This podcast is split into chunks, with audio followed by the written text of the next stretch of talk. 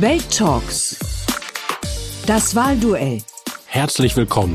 Ich bin Robin Alexander. Zusammen mit meiner Kollegin Tatjana Ohm habe ich den Unionskanzlerkandidaten Armin Laschet für Welt zum Gespräch getroffen. Sie können die Folge in der Mediathek sehen oder hier im Welttalks Wahlduell Spezial hören.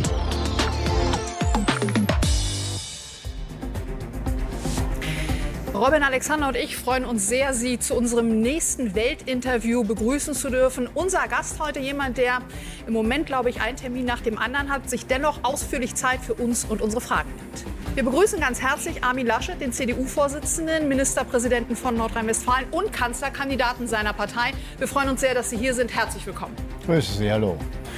Herr Laschet, Sie haben einen dunklen Punkt in Ihrem Lebenslauf. Sie waren auch mal Journalist.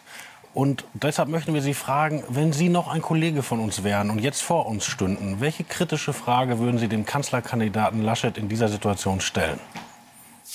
Das ist eine gute Frage. Was würde ich ihn fragen?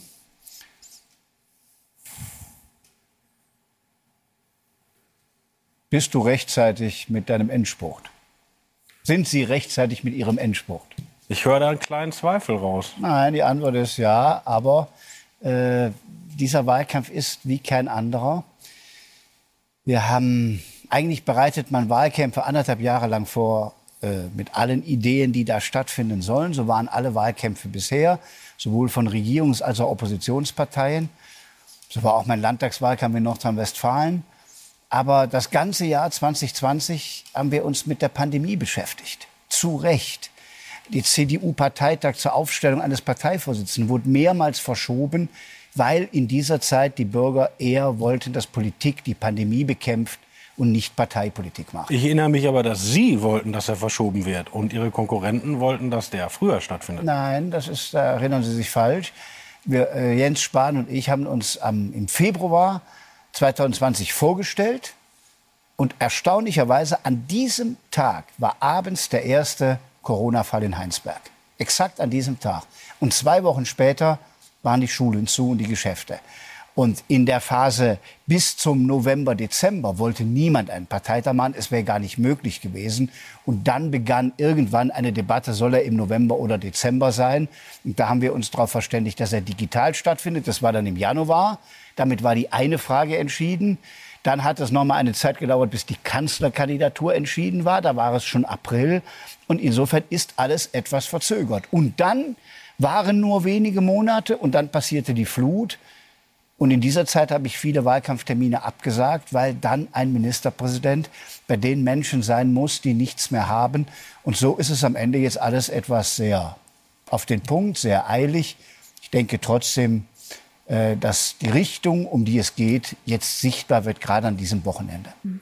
Abgesehen von dem, was Sie eben schon gesagt haben, als dieses Termin, äh, dieser Termin hier heute, dieses Interview vereinbart wurde, standen Sie mit Ihrer Partei bei 30 Prozent. Aus Ihrer Sicht haben Sie jetzt schon einige Gründe genannt, warum das jetzt nicht mehr so ist. Aber was darüber hinaus ist denn schiefgelaufen? Naja, also in diesem Wahlkampf war ja jeder schon mal quasi zum Kanzler aufgerufen. Äh, am Anfang Frau Baerbock, Titelbild in großen deutschen Medien, als sei schon entschieden, dass sie Kanzlerin wird. Dann gab es eine Phase, wo die Union vorne lag und Christian Lindner jedem erzählt hat, dass wer Kanzler wird, ist eh klar. Es wird Laschet. Es geht nur noch um die Frage, wer Finanzminister wird. Und das ist der Wettbewerb mit den Grünen. Und jetzt tut jeder so, als sei schon klar, dass Olaf Scholz Kanzler wird. Nach meiner Einschätzung ist das Rennen offen. Und äh, deshalb, was ist schiefgelaufen? Ja, ist manches nicht optimal gelaufen. Was denn zum Beispiel nicht? Ja, ich glaube, dass sicher dieser Moment in der Flut, wo ich gelacht habe, nicht den Wahlkampf beflügelt hat. Mhm. Das war ein blöder Moment, das war ein Fehler, das habe ich oft genug gesagt, aber, aber ich kann es ja nicht ändern. Ist es nicht vielleicht auch einfach so, dass Ihre Partei ausgezehrt ist Nein. und dass die Menschen im Land einfach en masse denken, nee, jetzt ist auch mal gut, jetzt sollen sie sich mal erholen für ein paar Jahre auf der Oppositionsbank? Ja, aber glauben Sie, die Menschen im Land denken, dass Olaf Scholz äh, und die SPD, die hinter ihm steht, von Frau Esken über einen Kühn nannten und die Erneuerung Deutschlands ist. Das Gefühl habe ich nicht. Ich glaube auch nicht, dass die meisten Deutschen ein rot-rot-grünes Bündnis wollen. Äh, sie wollen ein Stück Kontinuität, Stabilität, aber sie wollen kein Weiter so. Sie wollen, dass da etwas Neues entsteht. Nach 16 Jahren Kanzlerschaft Angela Merkel wird doch etwas Neues entstehen. Es wird eine neue Koalition kommen. Ich finde, die muss er in einem anderen Geist zusammenarbeiten, als das die Große Koalition gemacht hat. Und es stehen unendlich viele Aufgaben an, die jetzt angepackt werden müssen. Letzte Frage, bevor wir ins Konkrete gehen. Als Sie sich um den Parteivorsitz beworben haben, haben Sie den bemerkenswerten Satz gesagt, ich höre, man muss polarisieren können, nein, muss man nicht. Und das haben Ihre Leute gewählt, das fanden die an Ihnen gut. Jetzt gehen Sie auf den CSU-Parteitag und sagen, die SPD stand immer auf der falschen Seite der Geschichte. Das ist doch total polarisierend. Naja. Haben, Sie, haben Sie Ihren Wahlkampfstil geändert? Naja, das ist nicht polarisierend. Es gibt einen Unterschied. Das eine ist, äh, macht man einen Wahlkampf persönlich Attackiert man Menschen im Persönlichen oder macht man klar politische Unterschiede? Und auch in meinem Landtagswahlkampf habe ich bei den Themen Wirtschaft, innere Sicherheit, Bildung Unterschiede deutlich gemacht und trotzdem Frau Kraft nie persönlich angegriffen. Und das mache ich auch jetzt. Wenn ich Olaf Scholz kritisiere, kritisiere ich ihn in seiner Amtsführung. Und diese Bemerkung auf dem, CDU, auf dem CSU-Parteitag hat eigentlich nur deutlich gemacht, es gab mehrere Wegmarken deutscher Geschichte. Das war nach dem Krieg 49 die Westbindung, die Einführung der sozialen Marktwirtschaft, wo die Sozialdemokraten an Planwirtschaft dachten, äh, die Wiederbewaffnung und der Beitritt zur Bundeswehr. Und die SPD hat das zehn Jahre später dann im Godesberger Programm akzeptiert. Die Entscheidung hat aber damals die Union gefällt. Und das Gleiche war bei der Nachrüstungsdebatte. Darüber ist Helmut Schmidt am Ende gestürzt, weil seine eigene Partei ihn nicht mehr unterstützt hat. Übrigens auch nicht Olaf Scholz, der gegen ihn demonstriert hat. Und dann war die Wiedervereinigung der nächste Punkt, wo der damalige SPD-Parteivorsitzende und Kanzlerkandidat gegen den Einigungsvertrag gestimmt hat. Das weiß man heute gar nicht mehr. Und deshalb haben wir jetzt wieder einen Moment, wo es darauf ankommt, die Richtung, die Weichen richtig zu stellen. Und deshalb habe ich das gesagt. Ich hatte Sie genauso verstanden, als ich die Rede gehört habe. Aber Ihre Leute haben einen Tag später öffentlich verbreitet, Sie hätten gar nicht diese großen Wegmarken gemeint. Sie hätten nur über Finanzen und Steuern gesprochen. Also, das war eine etwas komische Debatte, dass man dann gesagt hat, ja, was fällt dem ein? Der würdigt ja nicht die Ostpolitik von Willy Brandt und der würdigt nicht dieses und nicht jenes beim politischen Wettbewerber. Und ich frage mich manchmal, in was für Kategorien leben wir eigentlich? Erwartet man, dass ich wie ein Politikwissenschaftler auf den CSU-Parteitag gehe und jetzt mal die Stärken der SPD herausarbeite? Also es kommt da im Wahlkampf darauf an, wo sind wir stark? Bezogen war das in meinem Satz auf die Wirtschafts- und Finanzpolitik. Da lag die SPD immer falsch. Aber ich habe die anderen Wegmarken der deutschen Geschichte mit erwähnt.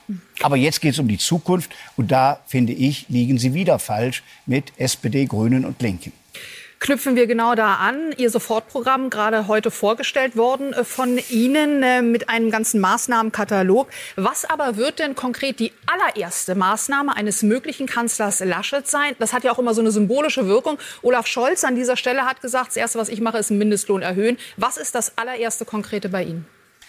Also, es sind drei Dinge, die ganz am Anfang passieren müssen. Das erste ist, die Digitalisierung in Deutschland läuft nicht optimal.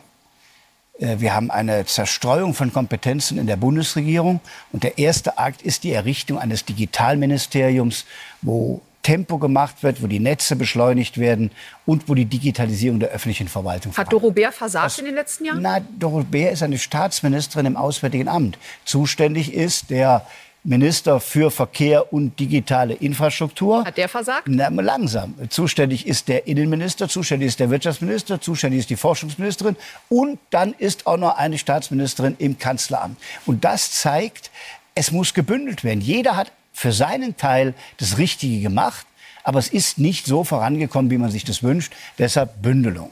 Das ist der erste wichtige Akt, der dann stattfinden muss. Der zweite, das ist eine Lehre aus Afghanistan im Kanzleramt errichten einen nationalen Sicherheitsrat, wo alle Ministerien beteiligt sind und die Dienste beteiligt sind und die Dienste der Länder beteiligt sind, damit alle Informationen zusammenfließen. Und das Gleiche brauchen wir in Europa. Wir brauchen einen Austausch über Gefährder und andere, äh, die da äh, in jedem Mitgliedsland unterwegs sind, aber im Nachbarland schon nicht mehr bekannt sind. Mhm. Ich habe in Ihrem Sofortprogramm gelesen, das Sie gerade vorgestellt haben, von, von einer Stunde erst. Und was Interessantes gefunden, Sie wollen Freibeträge für Familien bei der Grunderwerbssteuer einführen. Und ich habe das mal für mich ausgerechnet.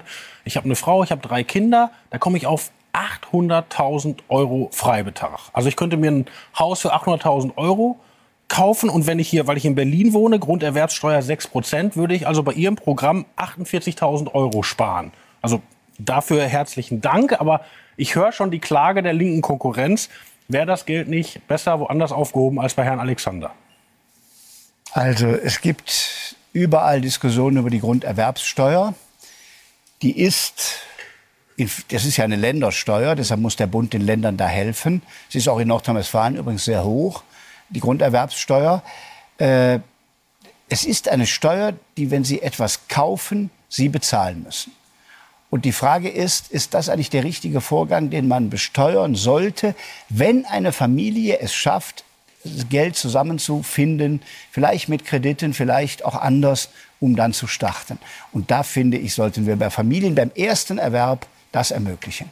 Wer so viel Geld hat, wie Sie gerade zitieren, hat im Regel jetzt schon ein oder zwei Häuser, der wird davon natürlich nicht profitieren, sondern nur wer als Familie zum allerersten Mal in seinem Leben Wohneigentum. Aber ich habe das doch richtig ausgerechnet. 800.000 Euro Freibetrag bei Ehepaar mit drei Kindern. Ist doch korrekt, oder? So müsste die Größenordnung sein. Mhm. Ja, aber kurze Frage noch mal dazu. Ländersteuer ist es. Was sagen denn die Länder dazu? Ich meine, das ist für die ja eine unglaubliche Einnahmequelle. Wie wird das, das kompensiert? Nein, das ist ja klar. Das muss der Bund, wenn er das will, mit den Ländern verabreden und die Länder dabei dann unterstützen. Das Wie ist konkret? Klar. Ist das schon, haben Sie da einen genaueren Fahrplan? Na gut, jetzt sind ja noch nicht gewählt. Das ist jetzt eine Zielsetzung, die im Wahlprogramm drinsteht, die jetzt nochmal konkretisiert worden ist. Und unmittelbar nach der Wahl muss dann mit den Ländern die Verhandlung aufgenommen werden. Und ich weiß ja, die Länder würden diesen Schritt gehen, wenn der Bund dabei hilft. Mhm. Alleine können die Länder das nicht stemmen. Ich weiß, dass bei uns ein Prozent weniger Grunderwerbssteuer gleich mehrere Millionen sind in einem Land wie Nordrhein-Westfalen. Deshalb geht es nur, wenn Bund und Länder das zusammen machen. Sie wollen auch für Mieter was machen, nämlich das Wohngeld signifikant erhöhen. Wie viel ist signifikant? Das Wort steht in Ihrem Programm auf Cent und Euro. Und wo kommt ah, das Geld wieder her? Das kann man nicht sagen, weil es natürlich in jeder Stadt unterschiedlich gezahlt wird. Wohngeld richtet sich ja nach den Wohnungsmärkten, ist in ländlichen Räumen anders als in Metropolregionen. Nur wir werden ja, die hohen Preise in den Städten beim Wohnen in irgendeiner Form sozialverträglich gestalten müssen. Und da sagen die Wettbewerber von SPD und Grünen und Linken, da brauchen wir einen Mietendeckel oder anderes. Der ist gerade vor dem Verfassungsgericht gescheitert. Und mein Grundgedanke ist als erstes, wir brauchen mehr Wohnungen. Also es muss schneller geplant werden, schneller gebaut werden. Äh, das ist das beste Mittel gegen Wohnungsmangel, neue Wohnungen. Das Zweite ist, die, die die Kosten nicht aufbringen können, brauchen eine signifikant, deshalb ist es noch nicht mit einer Summe benannt, Erhöhung des Wohngelds. Und das muss man auf die jeweilige Stadt dann umrechnen. Weiterer Punkt in Ihrem Sofortprogramm ist äh, die innere Sicherheit, der Ausbau von Videoüberwachung an öffentlichen Orten.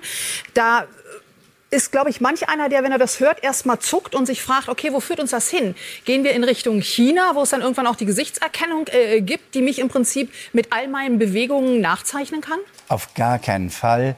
Das passt da gar nicht zu Europa, passt da gar nicht zu Deutschland.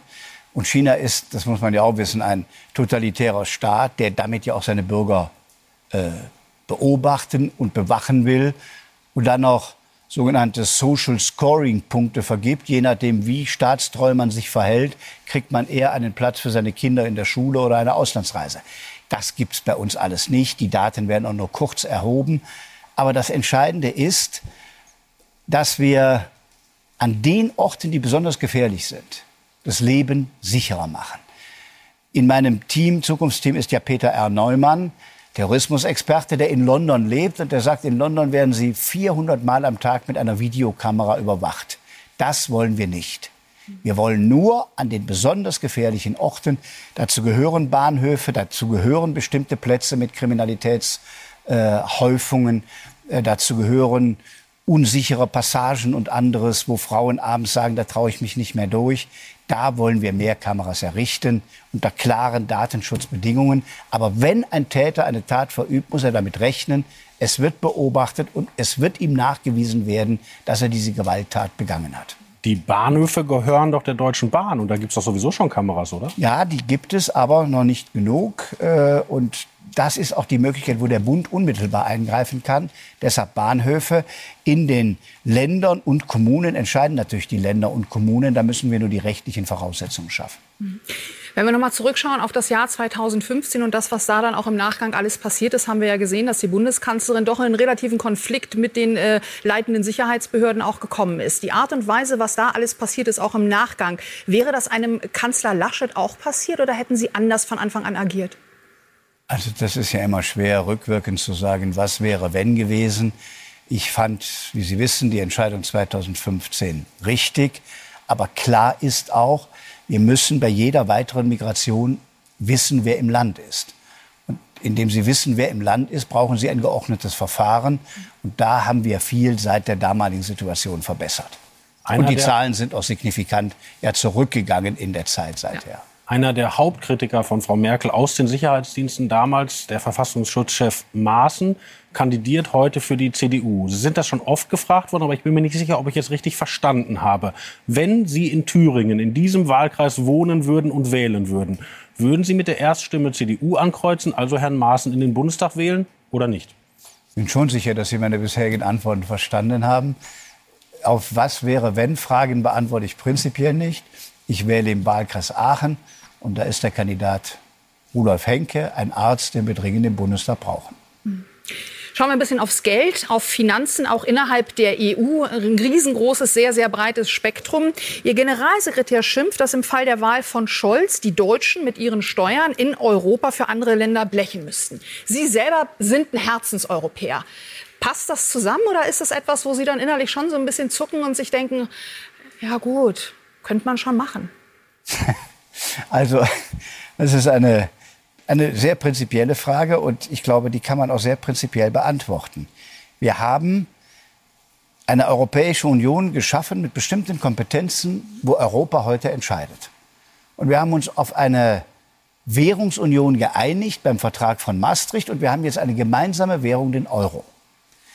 Aber gleichzeitig haben wir unter Theo Weigel einen Stabilitätspakt gemacht, der jedem Land, was im Euro Mitglied ist, abverlangt, sich an bestimmte Schuldenkriterien und Stabilitätskriterien zu halten. Und es war immer klar, keiner haftet für die Schulden des anderen. Da muss jeder selbst seine Schulden tragen und sich selbst anstrengen, dass er die Regeln einhält. Mhm. Und deshalb wird es keine Vergemeinschaftung von Schulden geben. Das ist eine klare Position, die Sie gerade als Herzenseuropäer gut vertreten können, wenn alles andere Europa auseinanderreißen würde. Die Deutschen, die sagen, wir haben auch hier kleine Renten, können nicht für andere Rentensysteme aufkommen, die oft viel großzügigere Regelungen haben als in Deutschland. Wenn man Zusammenhalt will, muss man sich auch an die Regeln halten. Sie haben gerade über die alten Schulden der Staaten gesprochen, aber die EU nimmt ja neue Schulden auf, und zwar als EU erste Mal. Das ist dieser EU Next Generations Fonds. Also Brüssel nimmt Geld auf, das in Italien anderswo ausgegeben wird. Deutsche Niederländer werden das irgendwann zurückzahlen. Nun habe ich von Ihnen, zum Beispiel bei Ihrem Besuch in Polen, oft gehört, dass Sie das gelobt haben. Sie haben gesagt, das ist die ja. Versöhnung von Nord und Süd und wir bräuchten auch eine Versöhnung zwischen Ost und West. Aber in Ihrem Programm steht, das muss unbedingt eine Ausnahme bleiben, ja. darf sich nicht wiederholen. Hat die CSU Sie zu diesem harten Satz gezwungen? Nein. Also ich bin sehr für dieses Programm, weil es die Folgen der Pandemie in den Blick nimmt. Und wir haben erlebt, dass die Pandemie in Europa sehr unterschiedlich Schäden verursacht hat. Beginnend in Italien, in Bergamo. Die Bilder aus Bergamo haben uns wachgemacht im letzten Frühjahr, dass die Pandemie schreckliche Schäden haben kann. Und das hat es natürlich auch für die italienische Wirtschaft mehr als für viele andere gehabt. Und die Erkenntnis dieses Wiederaufbaufonds ist, der Binnenmarkt als Ganzer wird nur stark, wenn auch der Süden stark ist.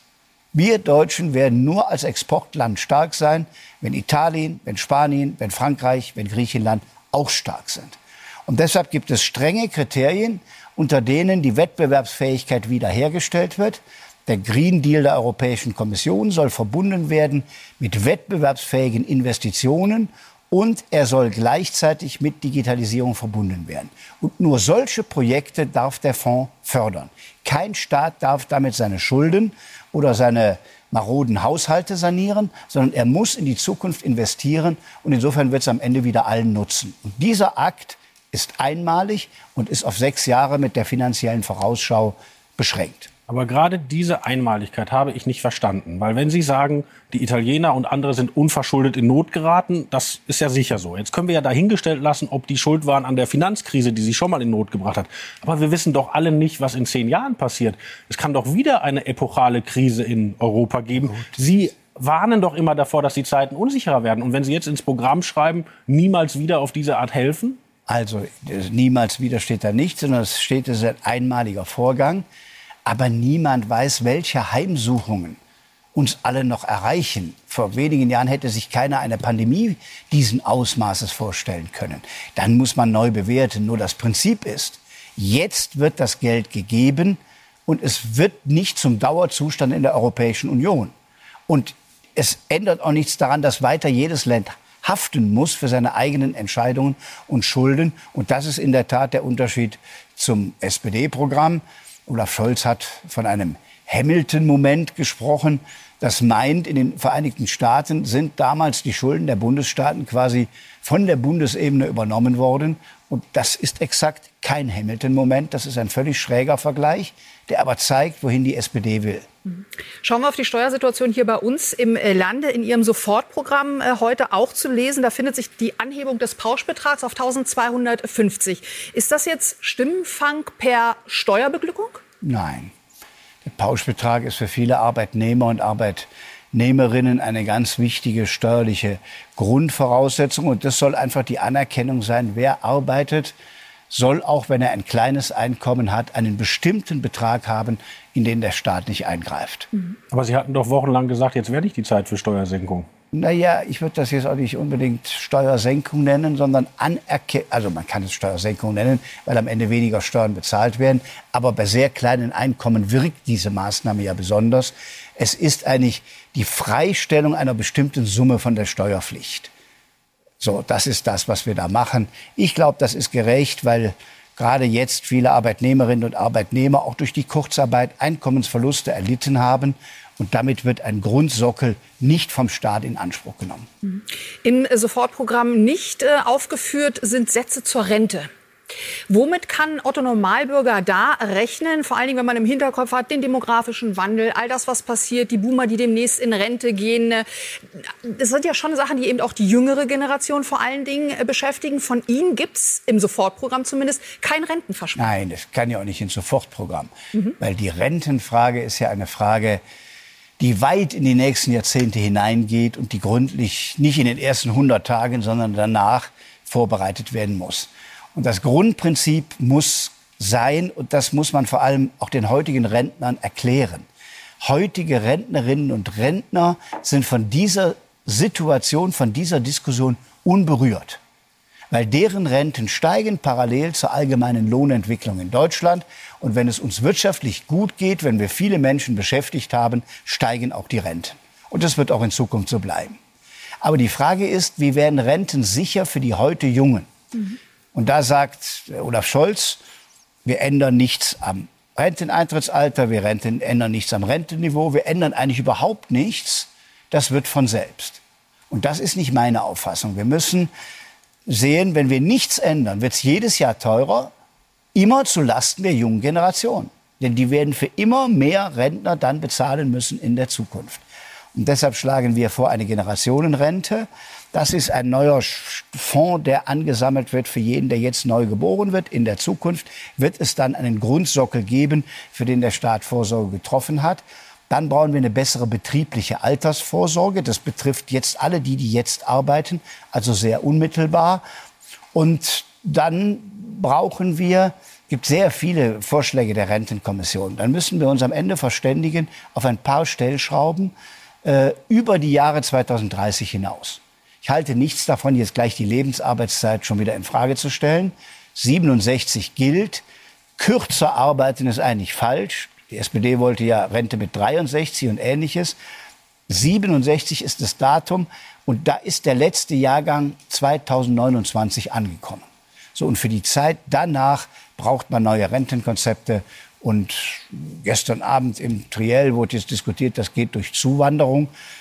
Ja, wir brauchen qualifizierte Zuwanderung, aber wir können unsere Rentenprobleme nicht mit Zuwanderung lösen. Denn die großen Summen, die dann erforderlich wären an Zuwanderung, würden nun auch wieder andere soziale Probleme mit sich bringen. Deshalb muss man da vieles im Gleichgewicht halten. Und das wünsche ich mir von einer neuen Regierung, möglichst mit der Opposition zusammen, sich zu verständigen, wie das in der Zukunft geht. Sie versprechen keine Rentengeschenke, das ehrt Sie.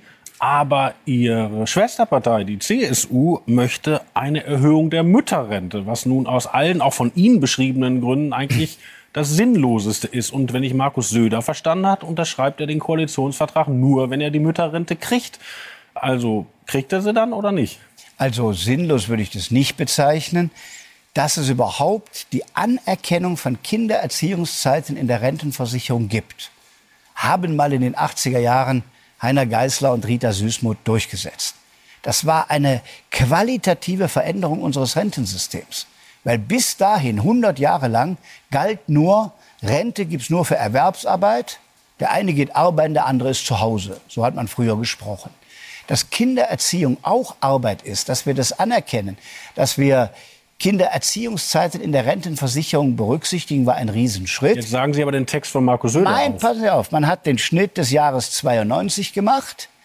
Und alle Kinder, die davor geboren sind, sind dann stückweise anerkannt worden. Zuletzt mit einem Punkt in der letzten Bundesregierung. Und jetzt will die CSU, dass ein weiterer Punkt hinzukommt, der dritte fehlende Rentenpunkt. Und da sagen wir, das Prinzip ist richtig, aber dafür ist im Moment das Geld nicht da. Wir können die Rentenkasse nicht mit zusätzlichen Aufgaben belasten.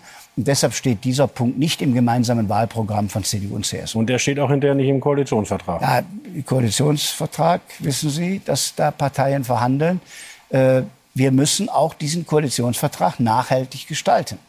Und gemeinsame Basis ist erstmal das gemeinsame Programm. Herr Laschet, lassen Trotzdem Sie ist die Idee von der CSU nicht falsch. Nur sie muss finanzierbar sein. Und da sind wir etwas vorsichtiger. Lassen Sie uns aufs Klima schauen. Riesenthema, was natürlich insbesondere die ja schon erwähnte jüngere Generation auch massiv beschäftigt. Sie haben gestern im Triell gesagt, ich darf Sie zitieren, wir sagen den Menschen, dass ihr Leben besser wird, wenn sie CO2-neutral leben. Damit wir aber dahin kommen, um CO2-neutral zu leben, wenn es denn überhaupt möglich ist, das bedeutet doch aber erstmal auch Verzicht. Das bedeutet vielleicht in bestimmten, an bestimmten Ecken mehr Geld ausgeben. Wie wollen Sie die Menschen mitnehmen und ihnen klar machen, dass das der erste Schritt hin ist, damit nicht das, was möglicherweise, wenn wir das nicht machen, auf uns zukommt und uns droht, noch schlimmer und teurer wird? Also Fakt ist, man kann heute schon bestimmte klimafreundliche Entscheidungen für sich im persönlichen Leben fällen, ohne dadurch Verzicht zu erleiden. Welche haben Sie schon gefällt für sich? Ein Elektroauto gekauft. Ein Elektroauto von einem kleinen Start-up aus Aachen. Äh, es musste ein neues Auto gekauft werden. Ich habe mich für dieses kleine Modell entschieden. Es macht viel Spaß. Man fährt freudig durch die Stadt. Es äh, hat eine hohe Dynamik und Sie stellen ihn abends in die Garage und laden ihn auf und am nächsten Morgen ist er vollgetankt. Das ist angenehm. Nun weiß ich, dass nicht jeder Mensch sich ein neues Auto kaufen kann. Der, der ein neues Auto kauft, kann heute ein Elektroauto kaufen. Viele Menschen, gerade mit kleinen Einkommen, kaufen aber nie neue Autos, sondern kaufen meistens gebrauchte Autos. Also wird es eine Zeit brauchen, ehe wir mal gebrauchte Elektroautos haben. Und insofern empfehle ich das auch nicht als einen Hinweis für alle. Aber wenn wir zum Beispiel in unserem Programm ist mit drin, dass wir Dachflächen äh, zu Nullzinsen mit Photovoltaik belegen. Wer das tut, kann dann wieder von dem Einspeisen ins Netz profitieren. Und bei Nullzinsen ist das auch ein attraktives Angebot. So haben Sie Klimaschutz, ohne dass Sie Verzicht leisten. Es wird manches teurer werden. Das ist wahr. Wenn CO2-Preis steigt, wird manches teurer werden. Wir wollen dann die EEG-Umlage abschaffen. Und wenn wir es schaffen, unsere Industrie umzustellen auf Klimaneutralität, grünen Stahl beispielsweise zu produzieren, Chemieindustrie klimaneutral zu machen, ja, dann sind wir am Ende ein Land, was immer noch wirtschaftlich stark ist, aber was bei Klimazielen viel erreicht hat.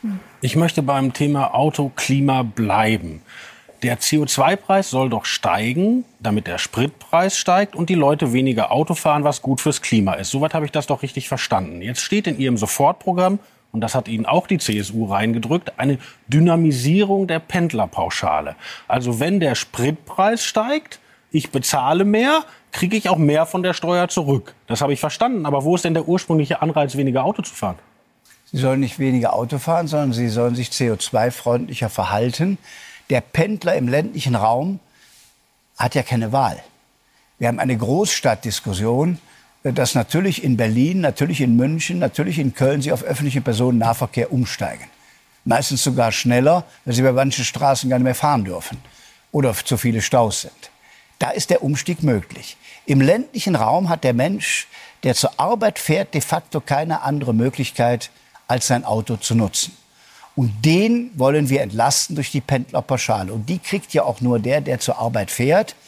Und der muss sich für sich selbst errechnen, lohnt eigentlich irgendwann für mich ein Elektroauto, dann bekomme ich die Pendlerpauschale und muss keinen hohen Spritpreis bezahlen. Und so findet dieser Steuerungsmechanismus statt. Aber Herr Laschet, warum sorgen Sie nicht dafür, dass es im ländlichen Raum einen öffentlichen Personennahverkehr gibt, der das Auto obsolet macht? den können Sie nie so organisieren wie, also Sie können ihn besser machen. Sie können ihn übrigens auch digitaler machen, dass Fahrzeuge auf Abruf bereitstehen. Mhm. Ist am Ende noch günstiger. Aber Sie werden natürlich nie eine Taktung haben wie in Berlin Mitte, wo alle paar Minuten eine S- oder U-Bahn kommt. Wenn, ich glaube, das ist auch gar nicht nötig. Ja, aber mehr als einmal die Stunde wäre schon schön in manchen Ja, aber selbst wenn es einmal die halbe Stunde ist und Sie müssen zur Arbeit und die Arbeit liegt nur nicht gerade an Ihrer Strecke, die Sie mit dem Bus fahren, sondern vielleicht fünf Kilometer in einem Nebendorf. Also Mobilität im ländlichen Raum ist heute vielerorts nur automobil möglich. Und da bin ich dagegen, das Auto zu verteufeln. Mhm. Wir würden gerne eine Turborunde einlegen, vielleicht auch zur Entspannung.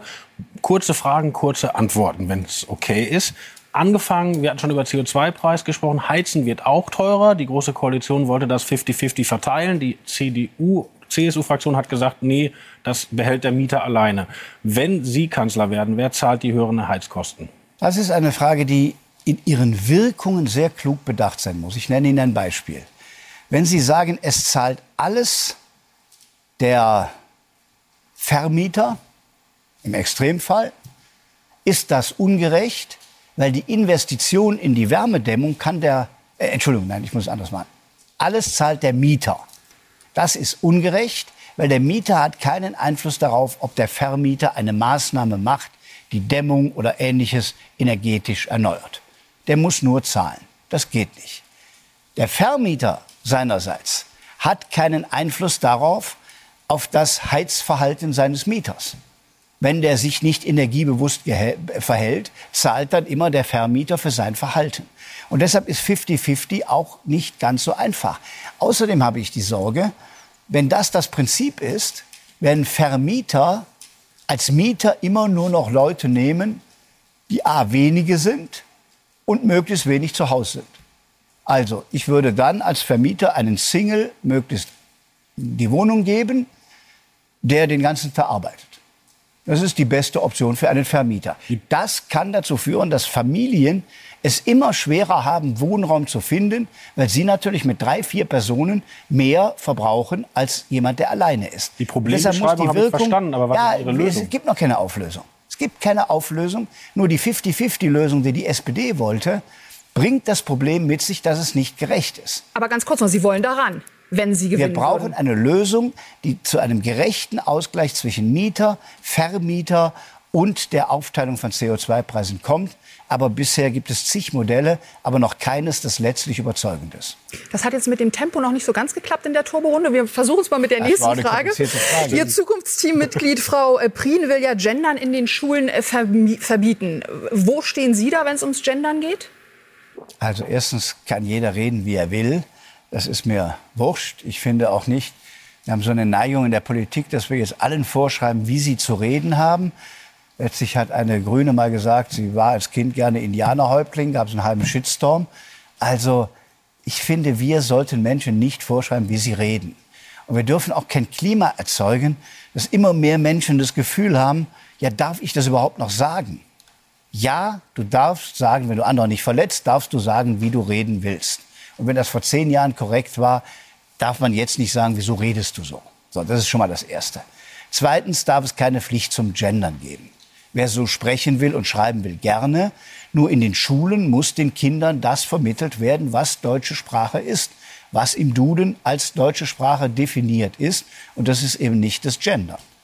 Und insofern hat Karin Prien dann nur klargestellt, dass in den Schulen in Schleswig-Holstein, wie übrigens überall in Deutschland, die deutsche Sprache gilt und nicht eine neue erfundene Sprache. Altbundespräsident Joachim Gauck hat Impfgegner Bekloppte genannt. Hat er recht? Ich weiß nicht, ob wir uns immer solche Attribute um die Ohren hauen müssen. Äh, ich verstehe die Impfgegner nicht. Sie liegen falsch. Wir müssen mehr Menschen impfen. Wir haben jetzt gerade eine Impfwoche, wo wir dafür werben, dass sich mehr Menschen impfen lassen. Und wenn wir so hohe Grade haben wie in Frankreich beispielsweise, ich war ja dieser Woche bei Präsident Macron, der hat mir noch mal berichtet, die haben 80 Prozent. Ja, die können jetzt viele der Maßnahmen zurücknehmen, die wir immer noch haben. Und deshalb kann man nur sagen, macht mit, lasst euch impfen. Ob man die, die das bisher nicht tun, bekloppt nennen muss, weiß ich nicht. Also man kann auch anders darüber reden, nur werben muss man. Das ist wichtig. Mhm. Herr Lasche, übers Wochenende hat das äh, Video eines äh, jungen, sehr jungen Kollegen von uns, eines Kinderreporters im Gespräch mit äh, AfD-Chef Kropala für ein unglaubliche Wellen gesorgt, weil er ihn nach einem Gedicht gefragt hat, nach einem deutschen Gedicht. Konnte er nicht darauf antworten. Wenn wir Sie jetzt fragen, Ihr Lieblingsgedicht und vielleicht zwei, drei Zeilen daraus. Gibt viele. Er konnte nicht mehr eins benennen. Ja. Äh, nicht nur nicht rezitieren, sondern auch nicht benennen. Ich würde vielleicht einen Text von Dietrich Bonhoeffer zitieren. Ganz später Dichter, der im Konzentrationslager ermordet wurde. Das hat er zum Neujahrswechsel 1944, 45 geschrieben. Von guten Mächten wunderbar geborgen, erwarten wir getrost, was kommen mag.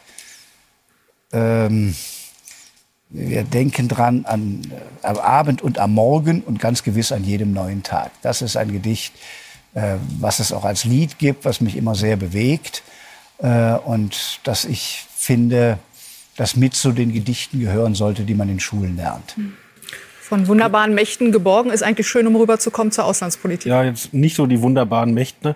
Wir haben uns angeguckt, was Sie bei der CSU gesagt haben und da fiel uns auf, Sie haben gesagt, 9-11 war eine Zeitenwende und was die Bundeswehr danach in Afghanistan getan hat, war nicht umsonst. Und dann ein Zitat von Ihnen.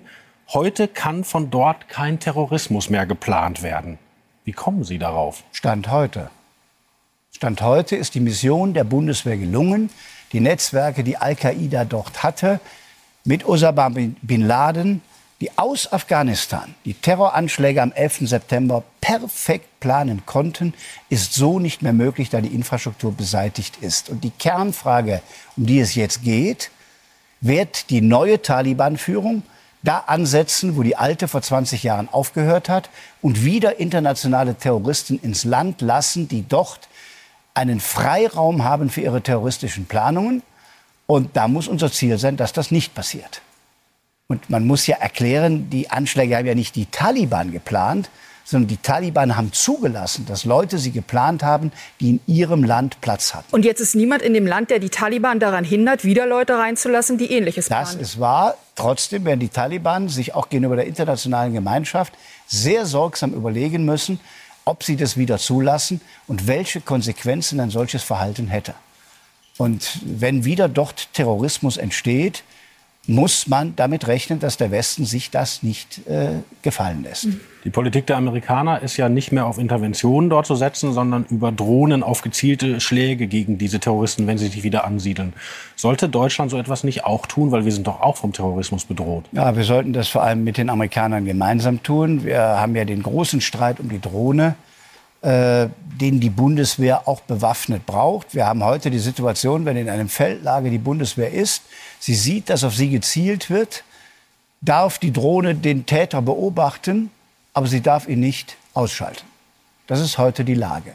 Und das ist natürlich kein akzeptabler Zustand. In jedem Krieg muss man sich auch verteidigen können. Und das ist unter strengen Voraussetzungen mit der Drohne möglich. Wir haben zehn Jahre lang ethische Debatten über diese Frage gehabt, mit klaren Kriterien, unter denen das passieren kann. Ich bin inhaltlich sehr bei Ihnen. Ja. Ich hatte Sie allerdings nicht gefragt, ob die Bundeswehr sich mit Drohnen, Drohnen verteidigen sollen, sondern? sondern ob die Bundeswehr wie die Amerikaner auch gegen Terroristen vorgehen soll mit Drohnen. Ja, aber sie muss sie erst ja mal haben.